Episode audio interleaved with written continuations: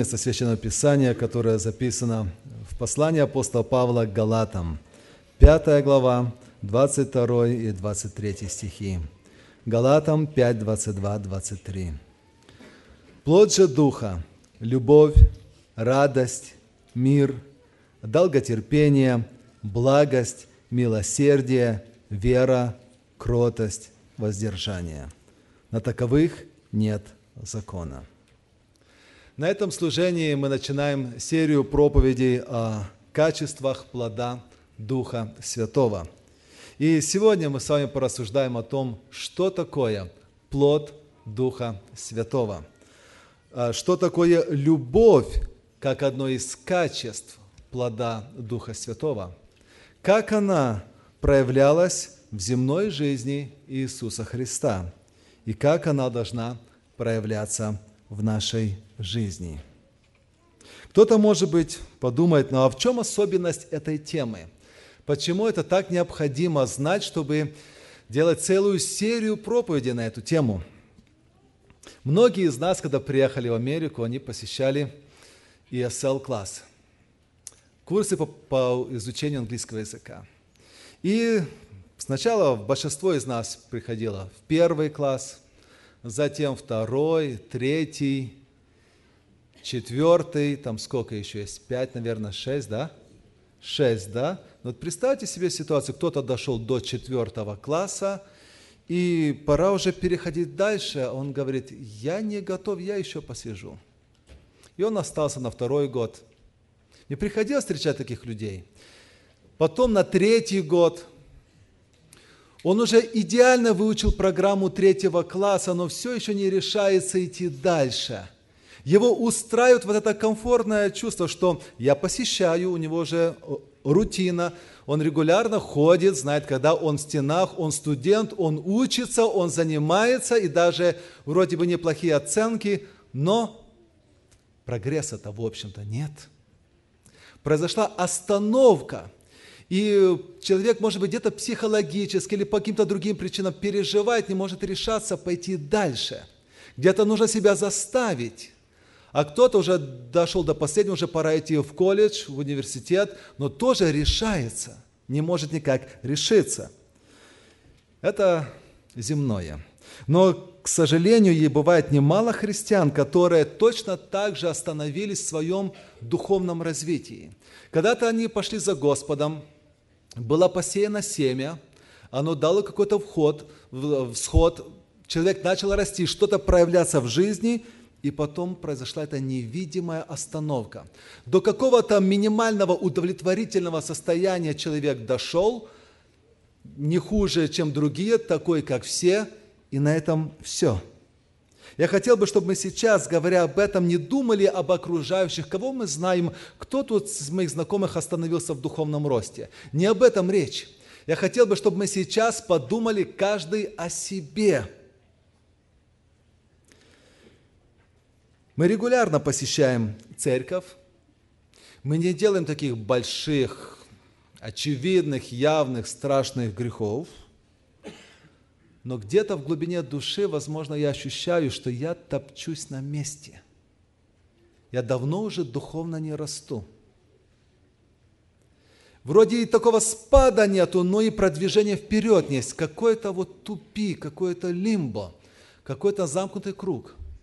А может быть, даже я понимаю, что я где-то действительно опустел, обмельчал – я опять же себя продолжаю успокаивать, что такого большого, страшного ничего не произошло, никаких таких грехов нету, но ведь и роста тоже нету, как застыл в каком-то таком коматозном состоянии.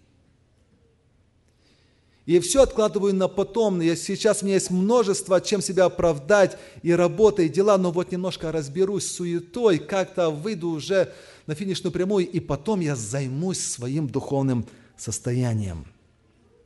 Одна из причин, почему мы так духовно топчемся на месте, порой бывает, что мы не до конца осознаем четко, в чем духовная задача нас, как христиан. Какая задача моя, как христианина? Когда у человека нет задачи, и пути нет, и пути некуда идти, цели нет. Как идти? когда никакие задачи не ставятся. Второе, мы не знаем, как измеряется наша духовность. Это что-то такое внутреннее, неуловимое. Легко измерить активность. Сколько раз я бываю на собрании, сколько раз участвую в вечере, сколько, как я прихожу, где как участвую, чем больше, тем лучше. Но активность – это еще не духовность. Активность может быть результат, один из показателей улучшенной духовности, но это не все. Бывает много активности с пустотой внутри, без духовности. Так как же измерить это внутри, эту самую сущность? Давайте посмотрим на эту задачу, которую Господь ставит перед каждым из нас. Римлянам 8:29. «Ибо кого Он предузнал, тем и предопределил быть подобными образу Сына Своего». Братья и сестры, посмотрите, вот цель, вот кем Бог желает видеть каждого из нас, кто пошел за Христом, быть подобными образу Сына Его. И чем ближе это подобие, тем лучше. У многих из нас есть дети, и порой сын или дочка очень бывает похожи на папу или маму. И говорят, слушай, ну как похож, вот копия, да? Как он подобен, даже и повадки некоторые, и манеры, и характер свой передал. Это в земной жизни. Но насколько есть это подобие нас с Христом, насколько окружающие видят, смотри, вот насколько он необычный человек – Другой текст, 2 Коринфянам 3,18. «Мы же все открытым лицом, как в зеркале, взирая на славу Господню, преображаемся в тот же образ, от славы в славу, как от Господня Духа». Преображаемся в тот же образ. Это тоже более четкая задача. В образ Иисуса Христа с помощью Духа Господа нашего – Следующий текст, Ефесянам 3,16. «Да даст вам по богатству славы своей крепко утвердиться духом в его внутреннем человеке». Это тоже задача. Насколько мы утверждены Духом Божьим в своем внутреннем человеке. И здесь Писание говорит «крепко». Не просто так, не просто быть верующим, не просто быть возрожденным, не просто иметь Духа Святого, но крепко утвердиться. Насколько я крепко утвержден? Если вчера были какие-то результаты, успехи, была эта крепость, сегодня не факт, что она есть. 2 Коринфянам 4,16.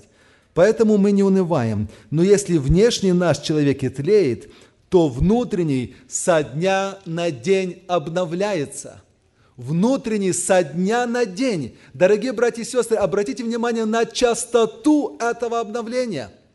Не воскресенье к воскресенью, не от вечери к вечере, не год от года, но со дня на день. Каждый день у нас разные задачи, но если эта задача обновиться Духом Божьим в моем внутреннем человеке сегодня, завтра в понедельник, послезавтра во вторник, когда Иисус говорил об измерении духовного состояния, Он сказал просто, Матфея 7,16, «По плодам их узнаете их». То, что внутри, оно вылезет наружу. Не может не выйти. Обязательно. Это лишь процесс времени – Человек может какое-то время держать себя в руках, под контролем, быть воздержанным, но внутренность проявится, какова бы она ни была. Если внутри пустота, то такое будет мое поведение, такие будут мои слова, таким будет пристрастие, образ жизни. Все покажется. Результат нашей плотской и греховной жизни – это дело плоти. Результат нашей духовной жизни – это плоды Духа Святого. Все очень просто. И в послании апостола Павла к Галатам, в том тексте, который мы прочитали, если мы пойдем немножко выше, с 19 стиха по 21, мы увидим эти дела плоти. И их я бы разделил на две такие подкатегории. Первое – это особо такие страшные, тяжелые, заметные грехи. Мы от них, надеюсь, далеко – прелюбодеяние, блуд, нечистота, непотребство, идолослужение, волшебство, ереси, убийство, пьянство, Слава Богу, этого нету, и мы себя успокаиваем. Если случится, это станет заметно, будет дисциплинарное взыскание, скорее всего, что человек или поставит на замечание, или даже отлучит от церкви, и все. Но вот другая категория, она малозаметная. Вражда, ссоры, зависть, гнев, распри, разногласия. И не часто услышишь, что кого-то поставили на дисциплинарное взыскание по одной из этих причин. И часто мы миримся с семьей в нашей жизни, живем, это и бывает в наших семьях, между нами и детьми, или между супругами, или с нашими друзьями, близкими, между членами церкви, ну как-то мы привыкаем, как-то оно перманентно идет, но Писание говорит, итог для всех, что для тех заметных, что для малозаметных один. Поступающие так, Царство Божие не наследуют. Но это всего лишь разногласие. Ну, распри, ну где бы не бывает. Но если это постоянный процесс, если мы живем во плоти, умрем. Поступающий так Царство Божие не наследует. Результат духовной жизни – плод Духа Святого. Что же такое плод Духа Святого? Как его определить? Я бы сказал, что плод Духа Святого – это результат действия и пребывания и труда Духа Святого в жизни духовно зрелых христиан. Это результат той работы, которую Дух Святой совершает в нашей жизни. Но со стороны человека наш человеческий дух, наша сознательная воля тоже принимает активнейшее участие. Не может быть так, что человек помолился, об этих плодах заснул, утром проснулся, все получил, и уже он имеет со всеми этими качествами. Но с другой стороны, не может быть так, чтобы человек все это имел без помощи Духа Святого. Это совместный процесс, когда человек трудится, он распахивает почву своего сердца, прикладывает все старание, но Божья помощь и благодать помогает и направляет. Это совместный процесс, совместная работа Духа Божья с Духом человеческим – Именно плод Духа Святого и показывает степень духовного роста. Эти девять качеств – это маркеры, индикаторы, по которым также каждый из нас должен проверять. Это одно из важнейших мест Писания. Другое подобное место Писания – это заповеди блаженств, Матфея 5 глава, и качество любви, 1 Коринфянам 13 глава. Эти три места Нового Завета, они важны для нашей самопроверки – эти свойства плода Духа, они делятся как бы на три группы. Первая из них по отношению к Богу и людям – любовь, радость, мир. Вторая в основном направлена на отношение к людям – долготерпение, благость, милосердие. И третья относится к нашей личной христианской жизни – вера, кротость, воздержание. Давайте обратим внимание на любовь. Первая из них в этом списке, Галатам 5.22, плод же Духа, их девять. Какой из них поставить на первое место? И Господу, Духу Святому, было угодно поставить именно это качество – любовь. Почему? Первые две заповеди закона какие? Возлюби Господа Бога твоего всем сердцем твоим. И вторая заповедь написана подобная ей. Очень важная и близкая по уровню и по важности возлюби ближнего, как самого себя. На этих двух заповедях установлен весь закон и пророки, так говорит Писание. Другой текст очень интересен. 1 Иоанна 4, 8. «Кто не любит, тот не познал Бога, потому что Бог есть любовь». Обратите внимание, ни о какой другой добродетели – ни о каком другом качестве христианского характера не сказано так, как об этом. Не сказано о милосердии, о воздержании, не сказано, кто не так кроток или кто не так милостив или еще что. Кто не любит, это важнейшее. Если этого нет, ты не знаешь Бога. Это важный момент для нашей проверки. Если мы имеем все другие добродетели, даже включая святость, но не имеем любви, то Писание говорит, это ничто. В послании к Ефесской церкви сказано в Откровении, что светильник будет сдвинут. С другой стороны, я хотел бы, чтобы мы не впадали в другую крайность. И такое мнение есть, можно услышать среди людей, что главное – это любовь. Все остальное приложится, это не так уж и важно. Главное – любовь, быть любящим, иметь расположение.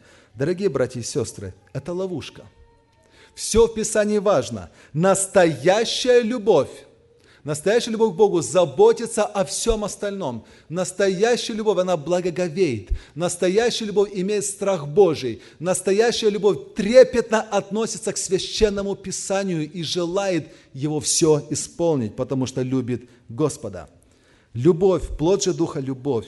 О какой любви идет речь? Вы слышали, что в греческом есть целое подразделение, разные слова для описания любви. Одна из них – агапе – так вот здесь как раз именно это качество и стоит. Любовь агапе. Это любовь к Богу. Любовь – это любовь благословения. Это также любовь к ближнему. Это есть любовь забота. Это любовь самоотречения. Любовь самопожертвования. Любовь агапе. Что это такое?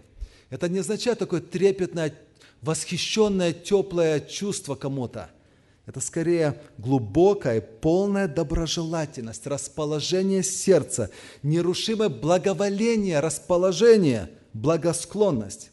Это она означает, что независимо от того, как человек относится к нам, оскорбляя, обижая, унижая нас, мы всегда будем желать лишь добра, лишь молиться и в ответ воздавать лишь добром и расположением. Это очень нелегко. Для человека это невозможно. Вот почему это является на плодом Духа Святого. Любовь Агапе – это не только чувство, хотя чувства тоже участвуют, мы люди, эмоции тоже есть, но это также состояние нашего ума. И без обновления Словом Божьим она не придет. Любовь Агапе – это также должное состояние нашего сердца – это результат нашей воли. Нужно да, усилия и заставлять себя, чтобы действовать, поступать, относиться правильно, а не так, как хочется, как желает моя грешная натура. Это сознательное усилие, которое мы можем сделать только с Божьей помощью. Итак, любовь Агапе никогда не желает ничего, кроме добра, даже тем, кто желает нам самое плохое – на примере Иисуса Христа мы видим, что Он учил и проповедовал об этом. Он много говорил. Иоанна 13, 34. «Заповедь новую даю вам, да любите друг друга. Как я возлюбил вас, так и вы, да любите друг друга». Обратите внимание, что эта фраза «да любите друг друга» в одном стихе повторяется дважды. То есть это важно было Иисусу Христу, чтобы поняли ученики, и чтобы до нас это тоже дошло. Это любовь друг к другу, Он учил этому. В Матфея 5,44 мы видим, что Иисус поднимает планку любви. И Он говорит, а я говорю вам, любите не только друг друга, но любите врагов ваших. Благословляйте проклинающих вас. Благотворите ненавидящим вас – и молитесь за обижающих вас и гонящих вас. Как часто мы молимся? Как часто упоминаем их? Как часто благословляем? Как часто благотворим? А ведь это заповедь Иисуса Христа. Он не только учил и проповедовал, он показывал на деле. Пример с благочестивым но богатым юношей. Марка 10, 21. Он пришел, говорит, я хочу следовать за тобою. Он говорит, что все заповеди он с детства выполнил. Если бы у нас был такой член церкви, мы были бы рады. Ну что еще нужно? Иисус, взглянув на него, полюбил его. Редчайший момент, когда об этом говорится. Полюбил его. То есть что-то произошло внутреннее. Это и человеческая эмоция. И расположил сердце. И он ему предоставил замечательный шанс, чтобы следовать за ним. Но стояло последнее. Раздай все.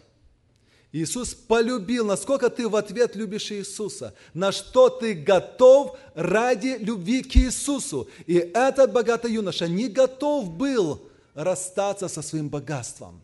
Все измеряется делами. Есть чему-то предел. Каков предел твоей и моей любви? На что ты готов расстаться? С чем ты готов пожертвовать ради любви Господу? Когда были похороны Лазаря, мы также читаем уникальный текст Иоанна 11:35. Иисус прослезился. Тогда иудеи говорили, смотри, как он любил его. Как выражается наша любовь? К ближнему, к тому, кто в беде, к тому, кто в горе. Можно просто иногда постоять рядом и поплакать. Писание говорит, плачьте с плачущими. Не надо много говорить, но просто поплакать рядом, просто прижать за плечо. Это так много значит. Давайте будем подвязаться в этом, так как это делал наш Господь. Он любил детей и благословлял их. Он любил больных, исцелял их. Он любил бедных, заботился о них, кормил их. Но больше всего его любовь проявила смерти за нас, за грешников. И этого в первую очередь было отражение любви самого Отца. Ибо так возлюбил Бог мир, что отдал Сына Своего. Вот откуда все начинается. Бог Отец и Бог Сын, Святая Троица, она в любви э, пришла к этому заключению, сделать это ради спасения рода человеческого. В Иоанна 10.11 мы читаем, «Я есть пастырь добрый, пастырь добрый полагает жизнь свою за овец». Наша степень посвященности в служении, в следовании за Господом, она требует где-то жертвенности – на что мы готовы, идя за Господом? На что мы готовы, когда несем служение ради Господа? Иоанна 13.1. Пред праздником Пасхи Иисус, зная, что пришел час его перейти от мира сего к Отцу, явил делом, что, возлюбив своих сущих в мире, до конца возлюбил их. До конца. Дорогие братья и сестры, мы знаем много пар, много людей, которые начинали свой жизненный путь вместе – и говорили перед всеми, что да, любят друг друга и обещают любить друг друга. Но насколько долго они пронесли эту любовь? Как мало тех, кто в своих семьях пронес эту любовь до конца. И были не только в молодости, но и в зрелые годы, и в старости добрым примером для своих детей, внуков и всех окружающих.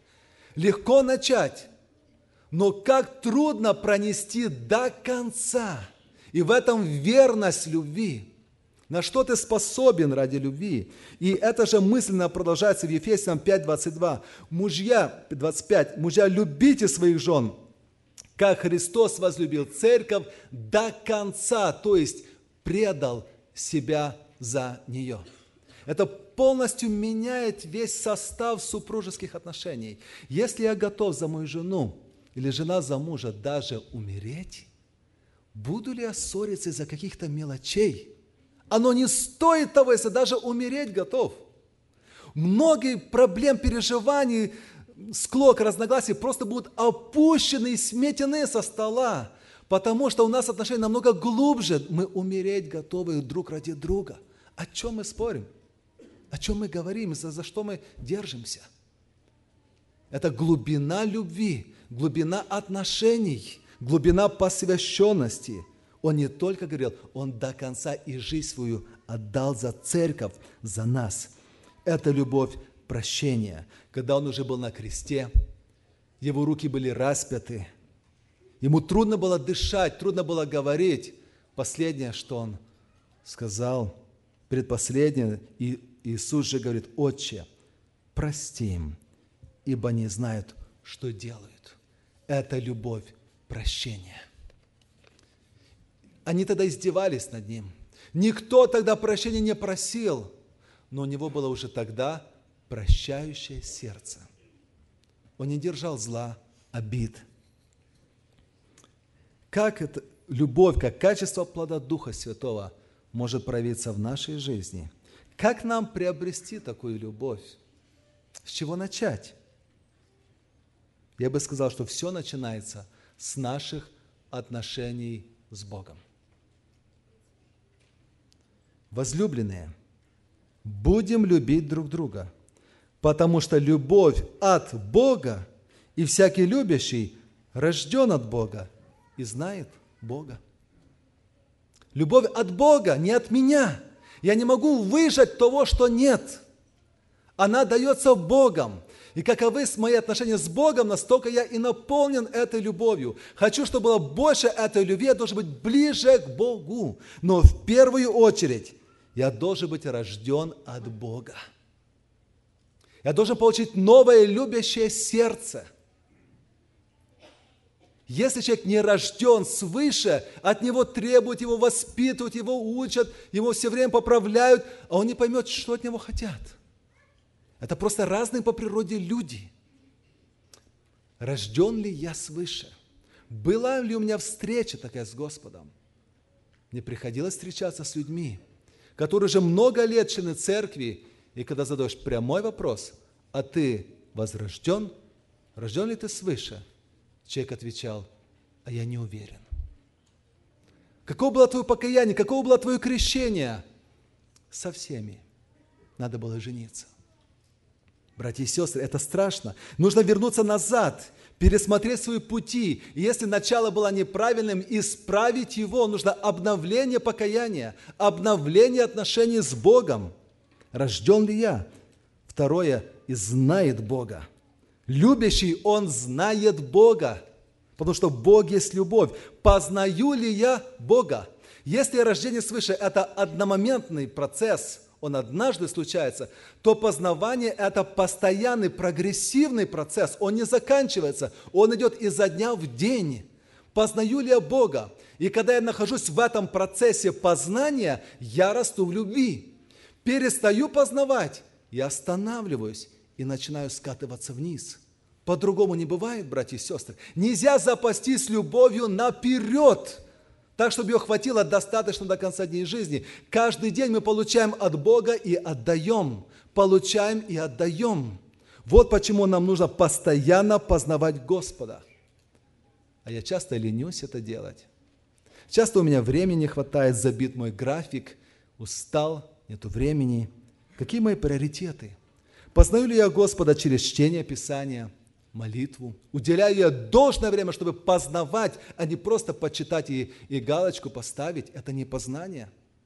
Как я ревную о посещении Дома Божьего, общения со святыми, где Слово Божье проповедуется, где Дух Божий говорит к церкви, к этому конкретному стаду, членом которого ты являешься. Как я ревную о Господе. Второе, нужно начинать практиковать любовь. Первое начинается с наших отношений, второе – практика любви. Дети мои, станем любить не словом и языком, но делом и истиной. Станем любить, то есть я должен что-то начать, какой-то поворот, начать какое-то движение. Станем, давай начнем, что-то поменяем в своей жизни – и это должно быть делом. Это самое труднее. Часто мы говорим, хорошо, да-да, я обязательно начну, вот с понедельника, вот постараюсь, со следующего, с 2020 года уж точно делом сегодня.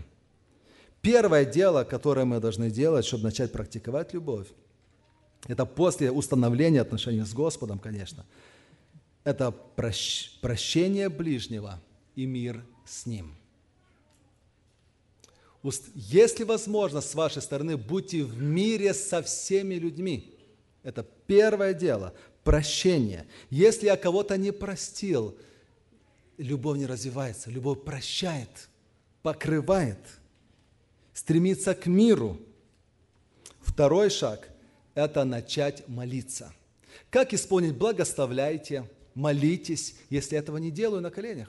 Начать молиться, поставить тех, которые нас обидели, с которыми нам тяжело, трудно, поставить их в наш молитвенный список. Завести такой список, если его нету. Третий шаг – служение ближнему. А кто мой ближний? Помним притчу о добром самарянине. Начать что-то делать, добрые дела. Начать просто поприветствовать, подойти к человеку, сделать доброе дело, оказать какую-то услугу. Господь предоставит возможность, если сердце будет расположено. Четвертый шаг – это служение Богу вместе с этим ближним. Дорогие братья и сестры, эти шаги – это обуздание своей гордыни, это обуздание своего «я», это на самом деле распятие своей плотской природы, которая производит дела плоти. Это когда на троне моего сердца царствует Господь. Сейчас в наших молитвах давайте поблагодарим Господа за Его любовь к нам. Он любит нас намного больше, чем мы Его. И благодаря Его любви мы все здесь. Имеем прощение, жизнь вечную, можем молиться к Нему.